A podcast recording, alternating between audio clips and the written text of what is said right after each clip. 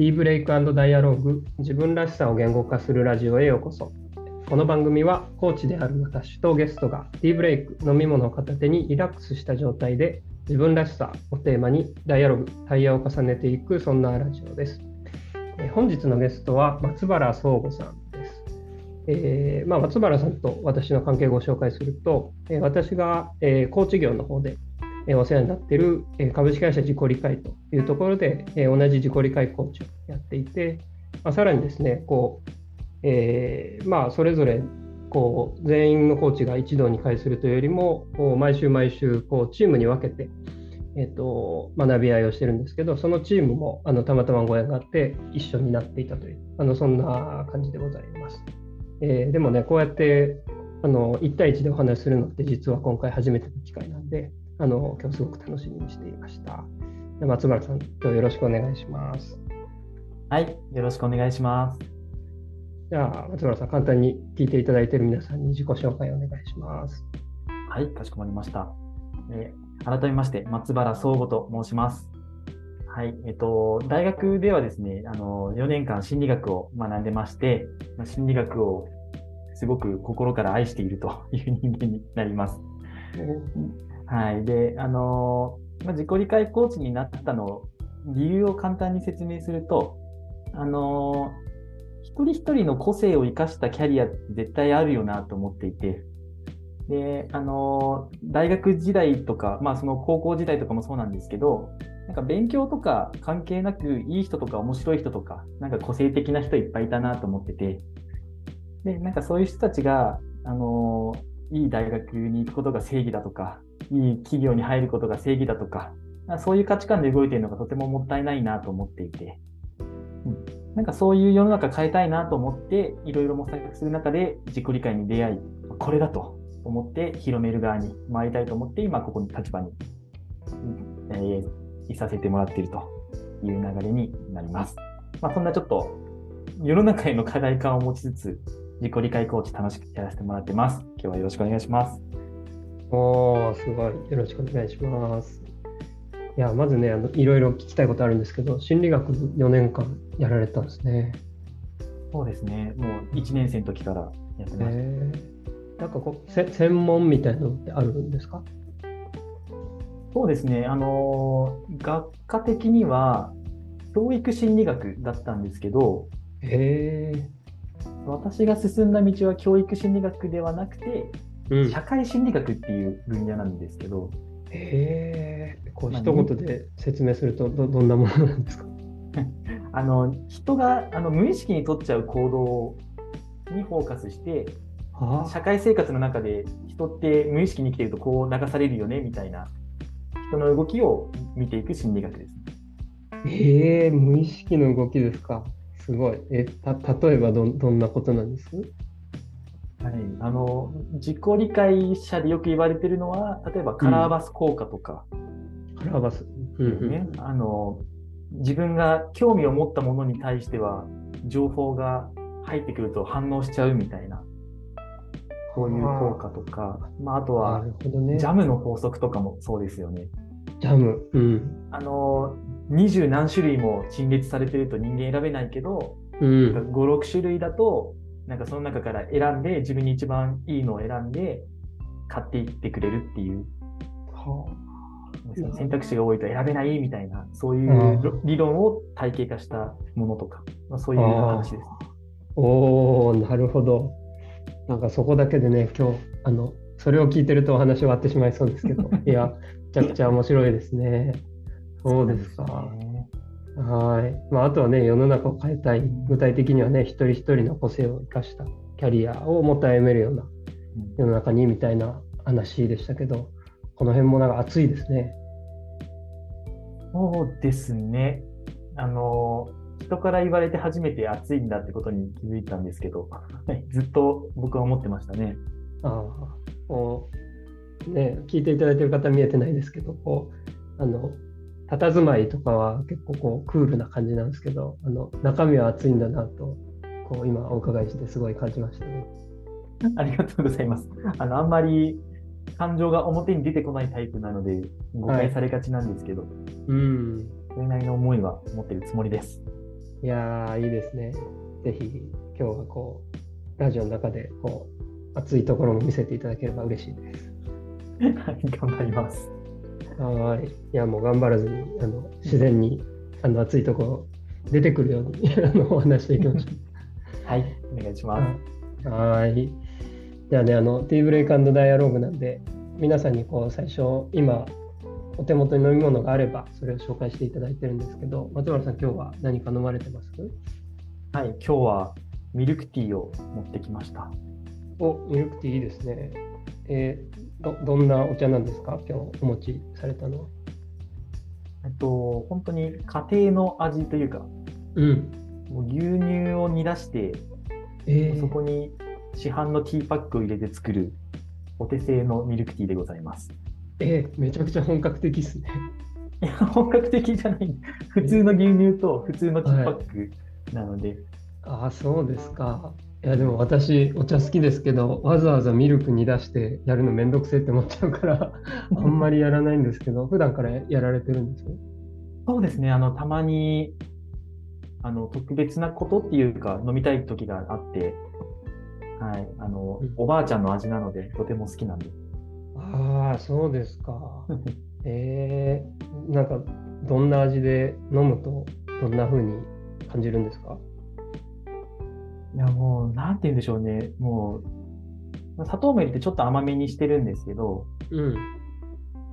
もうなんかその、昔から好きっていう条件付けがもうされてしまっているんで、あの、飲むだけで幸せな気持ちになるので、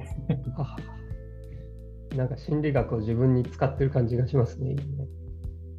そうですね、あの、なぜ、なぜこれが好きなのかっていうのを紐解いたときに、きっと条件付けされてるんだろうなって思った感じですね。なるほどな。でも確かに、その懐かしの味って誰しもありますよね。うん、ああ、なんかすごくじゃあ、こう、ほ、ほっとするような感じなんですかね。あ、ほっとしますね、この味は。ああ、いや、本当いいですね。なんか、こう、おティーブレイクダイアローグやってて、皆さんそれぞれ選ぶもの違いますけど、こう、飲んでて、こう、昔を思い出してほっとできるって、すすごくこう無条件でね、なんかリラックスできそうで、あの、すごくこの手趣旨に合ってるなと思って、あの、いいなと思いました。ありがとうございます。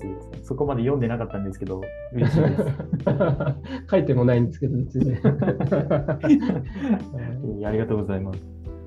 ぜひ、あの、逐逐次ね、あの、おばあちゃんの味のミルクティーを飲みながら、それでリラックスしてお話してみてください。はい、わかりました。はーい。じゃあね、あの本題ですけどね、今日はこう松原さんの、えー自分らしさということで、えーまあ、自己理解プログラムのあのメソッドとして使っている大事なこと、得意なこと、好きなこと、まあ、価値観、才能、興味のね、えーこの3つの中から1つ選んで、えー松原さんについてこうあの一緒に紐解いていけたらなと思うんですけども、今日はどうでしょう、この価値観、才能、興味でいうとど、どのテーマについてお話ししてみましょうか？そうですね。そしたら、得意なことで、才能のところでお願いしていいですか？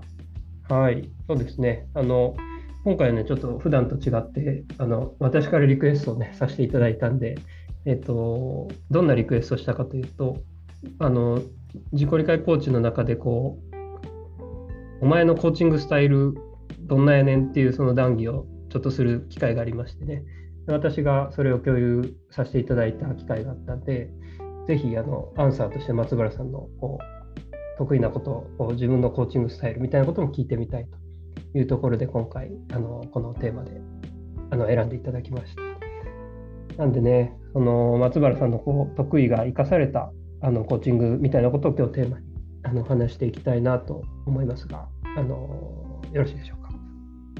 はい、緊張しますが、お願いします。はい。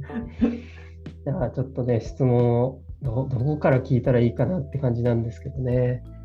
まあ、まずそのコーチングというよりもこう松原さんの本当の得意なことを見つけていくためにこうそうですね松原さんがこう普段なんか意識しなくてもこううまくできちゃうこと？なんか自然とやってしまううまくできてしまうことってなんか具体的にどんなことありますかね？はい、あの、これ考えてみたんですけど、うん。自然とやってること、あの、人間分析みたいなことは、とてもやっちゃうんですよね。すごいですね。なるほど。どんな風にやるんですか？うん。はい。まあその、まあ誰かの行動とか発言とかを見たときに、この発言はなぜ起こっているのか、この行動はなんで起こっているのかっていうのを、うん。まあ、その環境のせいなのか、まあ、その生い立ちとかなのか、性格なのか、うんなんでこの、この言い方をするのはなんでだみたいなところは、なんか常に考えちゃってて、ほなんかもう無意識になんか分析しちゃうんですよね、人を。う。なるほどですね。無意識に分析しちゃう。それなんか分析しちゃったエピソード的なものってあります？具体的に。ああ、そうですね。結構日頃やりすぎて、ほぼ毎日舞台みたいな感じだったんですけど、すごいですね。なんか日常の中であれば。はいまあ、例えば仕事の中で、まあ、あの声を荒げる上司とか、ああ、え、お仕事、なんか具体的には言える範囲でどんなことされてるんでしたっけ？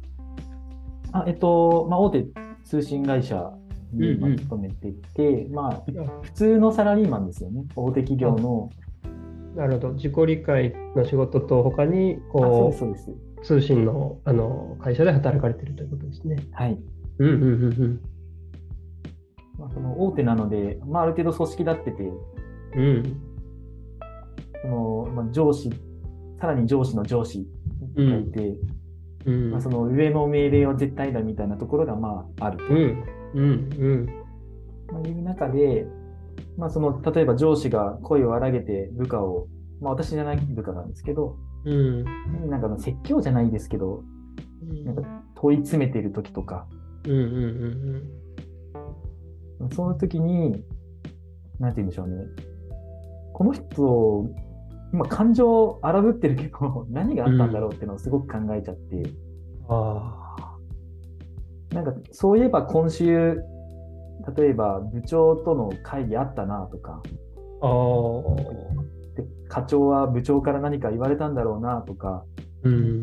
業績今悪いしなとか。考うん。うん。えたりとかうん、うんあの課長の反応っていうか言い方が気に食わなかったんだろうなとか、その自分の求めている回答がうまく返ってこなくて、何考えてるか分かんないからイライラしてるのかなとか、うん。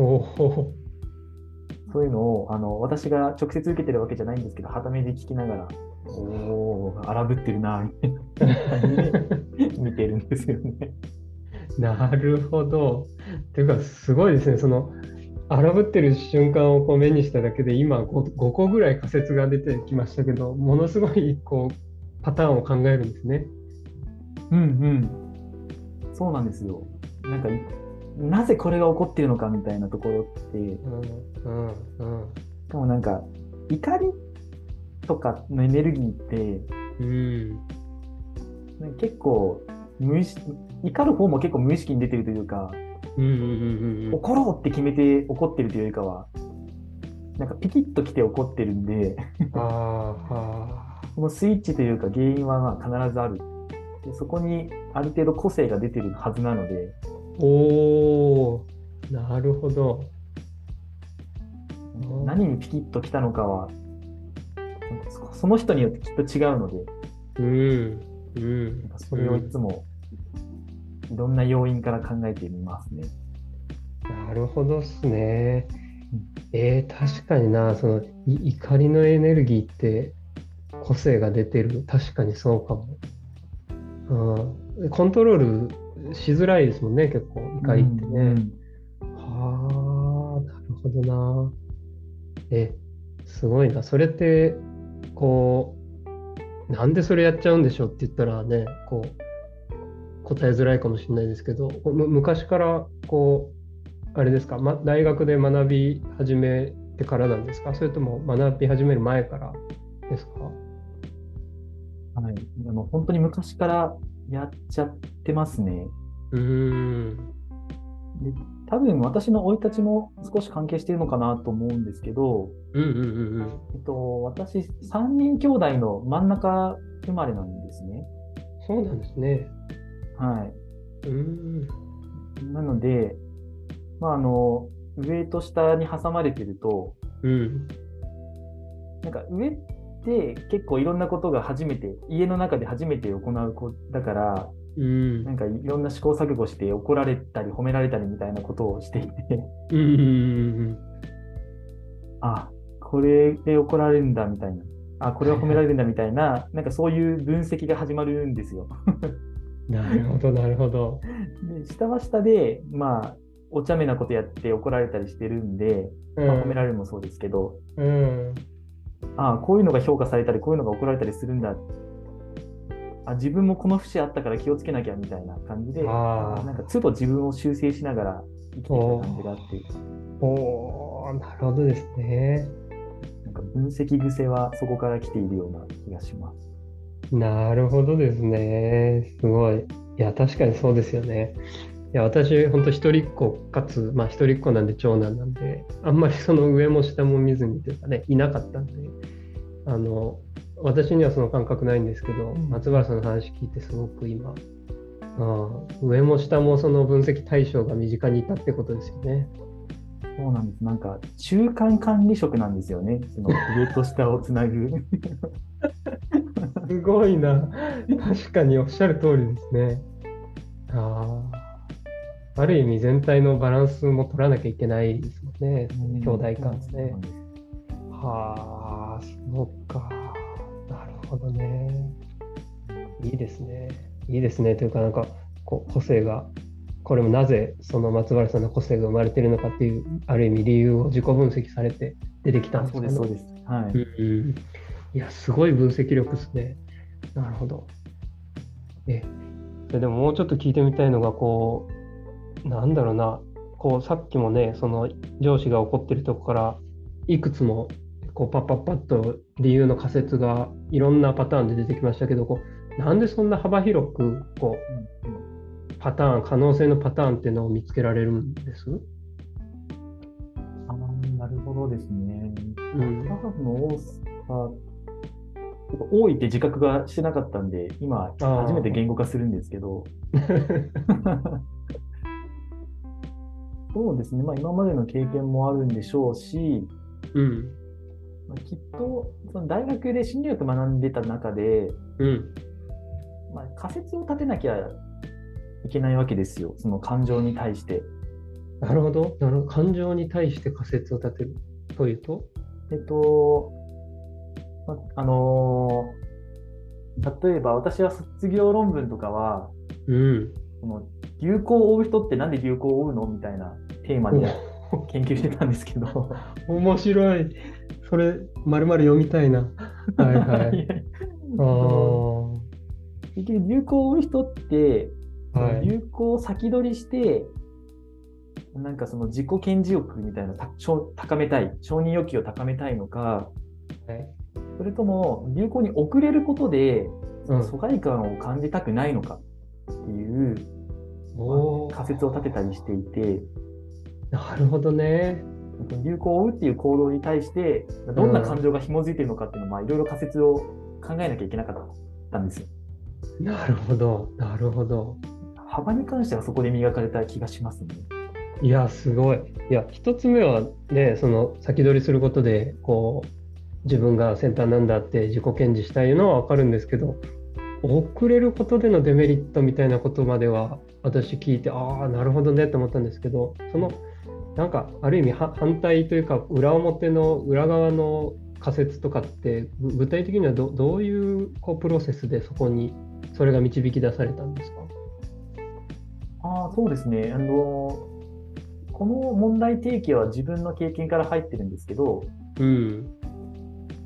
かその自分が小学生の時に、なんかみんなが見てるテレビ番組を見てないと話に入れないっていうのがあったなと思ってて、はいはいはいはい。で、あの、私がちっちゃい時の当時のその対象はエンタの神様っていうお笑い番組だったんですけど、同世代ですね、多分あありましたね。そうそうですよね。はい。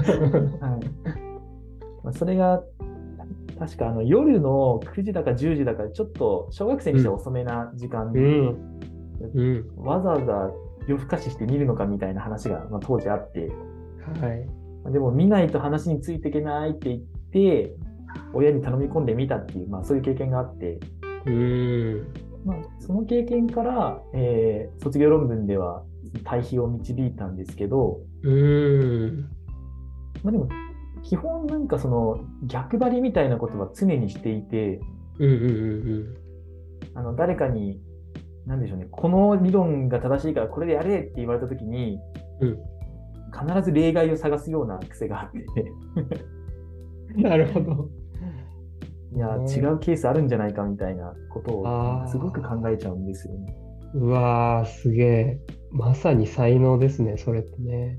そうですねそれも結構無意識にやってますね。ああ、なるほどね。いや、でもむちゃくちゃ具体的で、あの、よくわかりましたね。なんか、松原さんのそのものの見方というか、あなんかこうそういう意味では、こうね、分析思考じゃないけど、こう、これってなってこう、こだわってしまうというよりは、ある意味こうこ、こだわらずに、あの、自分から視野を広げに行くというのがもう自然にやってしまうことなんですかね。うんうんうんそうですそうです。は俯瞰するというかうんうん、問題とか現象を俯瞰するっていうのは自然とやってますね。あすごいな。いや、ありがとうございます。よくわかりました。えーじゃあね、その流れでコーチングのところにもね、入っていきたいんですけど、まあ、今お話しされたその問題や現象を俯瞰するっていう才能を生かしてでもいいし、まあ、それ以外のところでもいいんですけど、何かこう、松原さんらしいこうコーチングって、こう改めて言語化するとしたらこう、どんな風にやってますか、コーチングって。そうですね。あの相手に合わせてうん、分析と俯瞰っていうのを割と使い分けているような印象があって、うん、うん、うん、例えばなんか抽象的に浅い話をしてくる人に対しては、うん、うん。まあ、具体的にどうなのとか、あなぜそう思ったのを、なぜそう思ったの？なんでなんでって掘るようなアプローチしますし、うん、逆に盲目的に私はこうなんですって言ってる人に対しては、うん、こっちの可能性ないですかね？みたいな俯瞰を使って、うん。水平じゃないですけど、あ視野を広げてあげるような動きっていうのは心がけてますね。あ、ああ、なるほどね。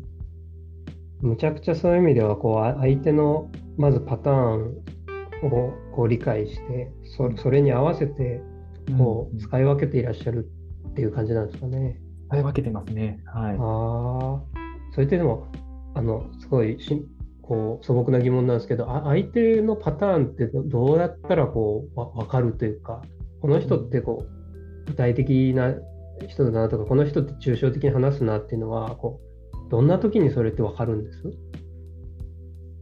ああ、なるほど。あと基準は、基準は何なのかっていう。なるほどですね。基準か。でもあのー結構うん。自信、自信たっぷりな人ほうん。ど、なんか視野が狭いなって印象はあって、なんか私はこれっていうなんか強いアイデンティティを持ってる人って、あそれこそカラーバス効果じゃないですけど、それしか見てない可能性があるなっていうのはすごい感じるんですよね。ーあー、確かに。まあ、あの感覚的で申し訳ないんだけど、私がその自信を持っているように見えたかどうかっていうのは一つ基準になっている。おー、すごい。言われてみてそうだなって思いますね、本当に。うん、あの私、結構あの自信ある方ですけど、あ の自我が高くて。はい、でも、むちゃくちゃ視野狭いなって人からも言われるし、自分でも思うんですよ。そうなんですね。うん、もう常にカラーバス効果働いてるみたいな。そういう感じ、ね。まあ、資質で言うと、ストレングスファインダーっていう才能診断ツールの資質で言うと、こう最上志向みたいな、うんうん。もうこうなるみたいな感じですね。そうですね、うん。最上志向と自我、うんとかうんうん。なんか自己革新とか持ってる方だと、うん。割とそのバイアスがかかっているような印象があります。ですよね。ポジティブとかもそうじゃないですか。そうですね。一方でなんか私の松原さんへの印象ですけどやっぱ松原さんってすごく逆にまあ自信がないということではないですけどすごくこう視野を広げてこうはいこうならないっていう、こうっていうとこう絞り込まないっていう感じがしますけどはい。どうですか？そうです、そうです。なんか、なんて言うんでしょうね。視座を高くいたいっていう、なんか、うん思いがあって、思いがあるんですね。はい、気をつけているって感じですね。ああそうなんだそそれすらもある意味こうコントロールしてる感じなんですねご自身で。いる印象はあります。自分でも。えーちょっと行ったり来たりしますけどこうななんでその視座高くいたいと思う、うんその原体験みたいなのってあるんですか？あそうですね。あの、それこそ生い立ちで真ん中だったって話が近いと思ってるんですけど、うんその周りを見て、一番美味しいポジションに行けるわけですよ。おおなるほどね。はい。あの、例えば、時には弟という立場になりすまし、兄に責任を押し付け、時には兄という立場になり、弟をこき使いみたいな 感じで、あの結構、はい。なんでしょうね、俯瞰して一番いいポジションに行くところでいい思いをしてきたんですよ。なるほど。腹黒いですね。実はねそうなんですよ。ああ、そうですか。うん多分そういうこともあって、この生き方が好きなんだと思うんですけど。うわーなんかでもそ今のこう場に出せるっていうのもすごいし、すごくなんか人間の本性的なところに入ってますよね。そうですね。やっぱその生い立ちとかって結構、うん。人のなんでしょう性格とかを作る上でうん結構影響大きいと思ってるので、なるほど。ここはえじゃうんうん、理由としては外せないかなって思いました。すみません。はい。いやいや、コーチング中もじゃあ結構その人のその言ってることというよりはその事実とか生い立ち出来事みたいなことにちゃんとフォーカスするような感じですか？あ出来事にフォーカスはします。っていうか、事実と感情は基本的に分けて捉えて聞くようにしてます。ああ、なるほどね。で、出来事の方をしっかりとこう松原さんなりに分析して、この人、こういう人だろうという分析をはが入るってことなんですかね。そうです、そうです。なんかその同じ出来事でも、うん、なんか捉え方によって個性出てくるなって思ってて、ああ、うんうんうん。なんかそこにフォーカスすることで、うん。うんその人らしさってのが、なんか浮き彫りになってくるんじゃないかなっていう思いのもと、うんそれが正しいかどうかは分かってないですけど、うん、なるほどですね。なるほど、なるほど。いや、そうですよね。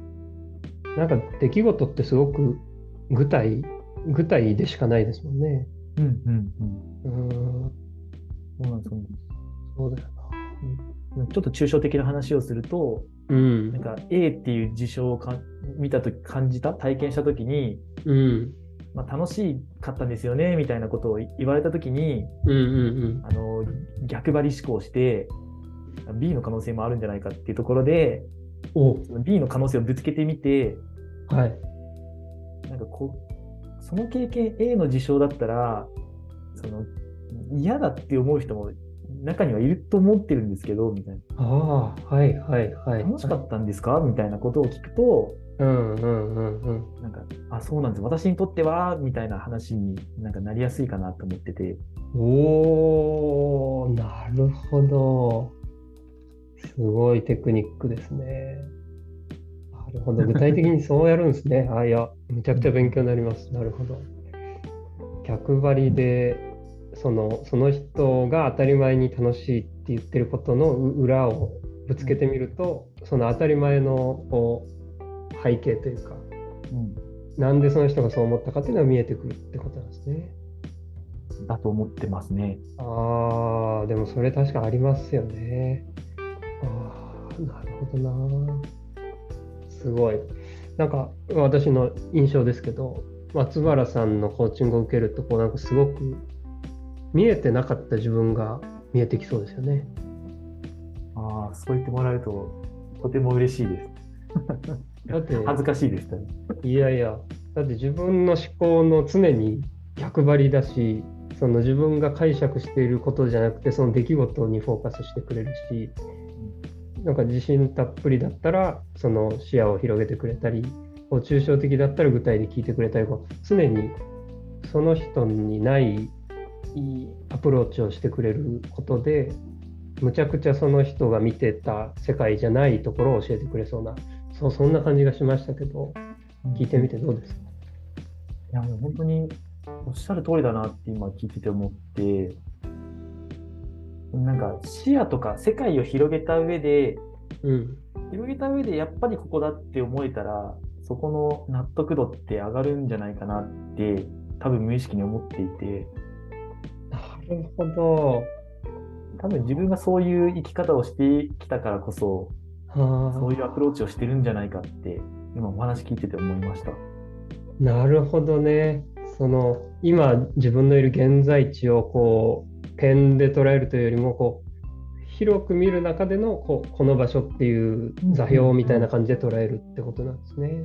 そうです。いいですね。座標って言葉しっくりきます。ああ、なるほどね。え、そそれがなんかでできたことで、松原さん的にご自身が良かったことって何かあるんです？そうですね。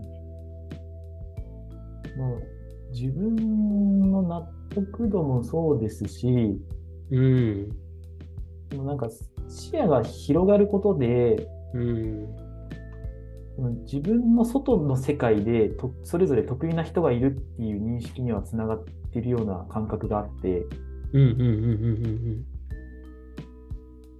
例えば私はあのあんま社交的な場が苦手ですけど、うん、その社交的な場を逆に得意とする人たちもいて、はっていうのがなんか見えてきて、うん、そういう人たちにはなれないし、なんか生きてるところが違うから、うん、憧れはするものの、うん、憧れとして置いておけるというか、あ自分がそれになろうって無理しなくて済むっていうのはなんかある気がしていて。ああ、なるほどね。等身大でいられるような感覚です。うん、なんか抽象的でごめんなさい。いえいえいえ、なんかすげえよくわかるな。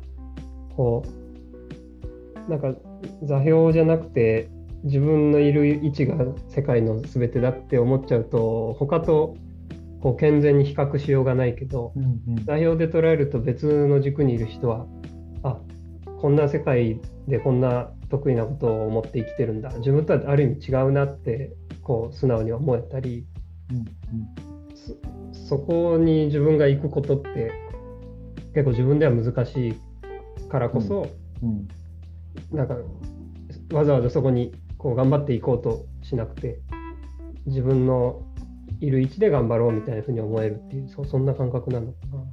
そうですそうですね。うんあです？ね。サッカーやってたんですけど、まあ、そのポジションの概念もなんか似てるような気がしていて。まさにそうですね、確かに。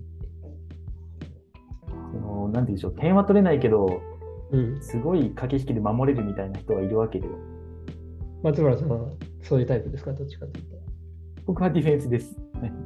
ディフェンスっていうと、点を取りに行く方？いや守る。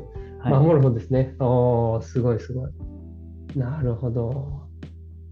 なので、全員が？ごめんなさいね、無理して自分が点取りに行くんじゃなくて、うん、その人たちとタッグを組んで、何かをやっていけばいいじゃんっていう思考になんかなる気がします。うわ本当そうですね。ていうか、全員点取りに行っちゃう人だったら、誰も守ってくれなくて、めっちゃ点取られちゃうんですよね。そうなんですよね。あ小学校のサッカーではあるあるなんですけど。あ、俺が俺がっつって。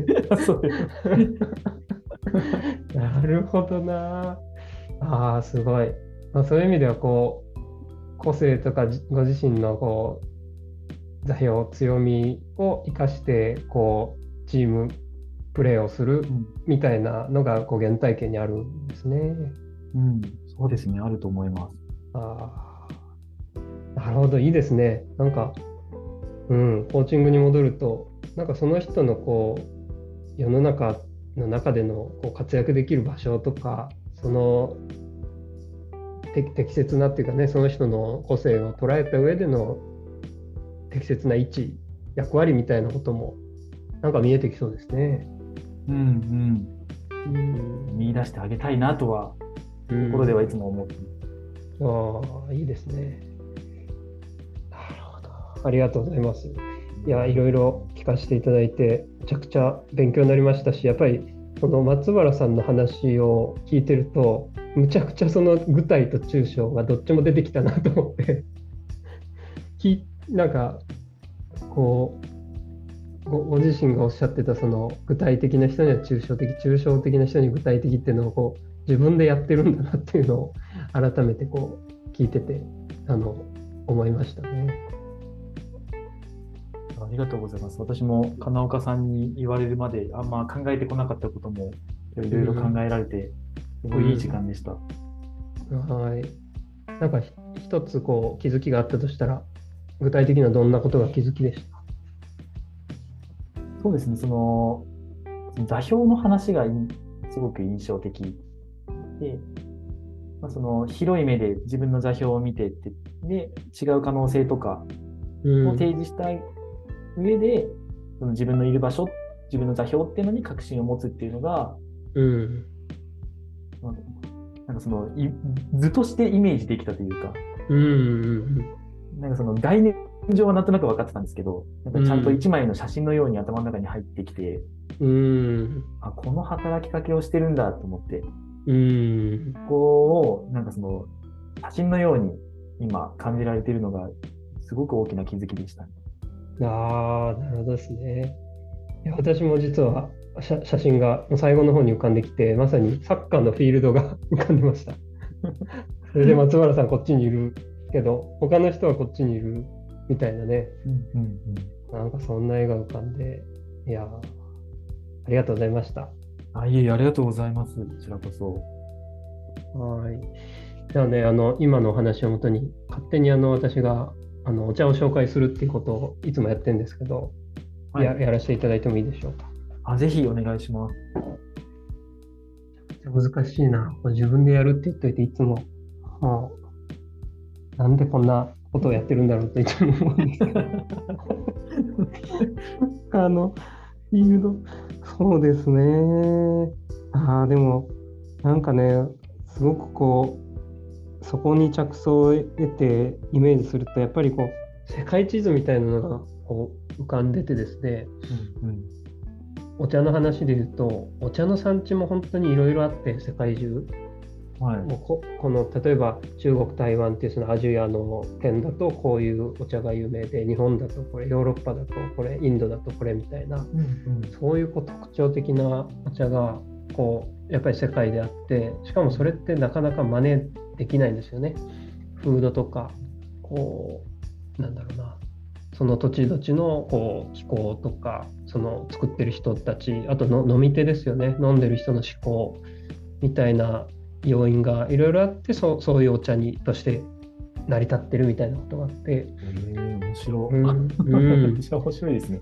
むちゃくちゃ個性的なんですよ、あの各地。うんで、なんでね、なんかその、松原さんの今の話だと特定のお茶っていう感じではないんですけど、それぞれのお茶っていうか感じなんですけど、でも、あえて言うなら、あーそうですね、私があの好きなお茶の中でもうここでしか取れないみたいな、そんな特徴的なお茶があるとしたら、あの台湾茶のですね、あの東方美人っていうお茶がありまして、はい。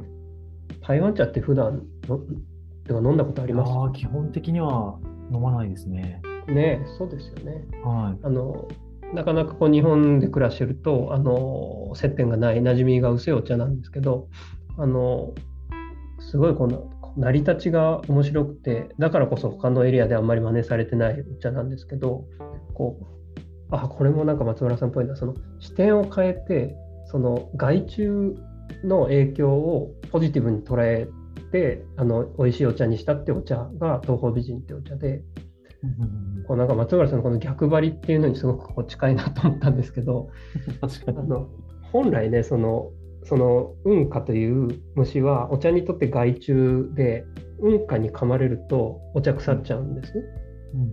うんですけどその腐る直前の腐りきる直前のところで収穫して加工すると実はその運花に噛まれたところから蜜の香りと味わいがするようにななっているということにその台湾の農家さんが気づいて。えー。はい。でしかも、うん、運花っていうのは無農薬とか有機で作られた美味しいお茶にしか寄りつかない。農薬使われてると寄りつかないっていう習性もあって。うんもともと出来のいい美味しいお茶を運花が噛んででそれをギリギリのところで止めて作ったお茶が蜜の香りのする東方美人ってお茶なんです。東方美人。東方美人はい。うん。これはあの例えばフランスとかではこうシャンパンウーロンシャンピンウーロンとかって言われててもうすごい高高貴なあの上品なお茶として蜜の香りがするんでねあの楽しまれてたりこう台湾発で世界的にこう有名なお茶になっている。で唯一無二のお茶。なんですごくこうこの世界地図の中でもこの台湾の東方美人ってすごくか輝いてるというかこう成り立ちもその味わいもすごく個性的でうん松原さんのこう座標みたいなところで言うとひときわ輝いてるお茶かなと思ったのでもしよかったら試してみてくださめちゃめちゃぴったりじゃないですか。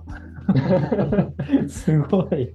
逆張りまで逆張りまで入ってたのはあの話しながら気づきましたね。いや、すごい。ナイスチョイスすぎて。はいちなみにミルクティーにしてもあのちょっと濃いめに入れるとミルクティーにしても美味しいんであのそうなんですね。やってみてください。はい、え、絶対やります。ありがとうございます。いいこと聞けました。ぜひぜひ。はい、ありがとうございます。はい。じゃあね、あの今日あの一通りお話ししてみて、何か最後に感想があればあのお伺いして終わりにしようと思いますが、いかがでしょうか？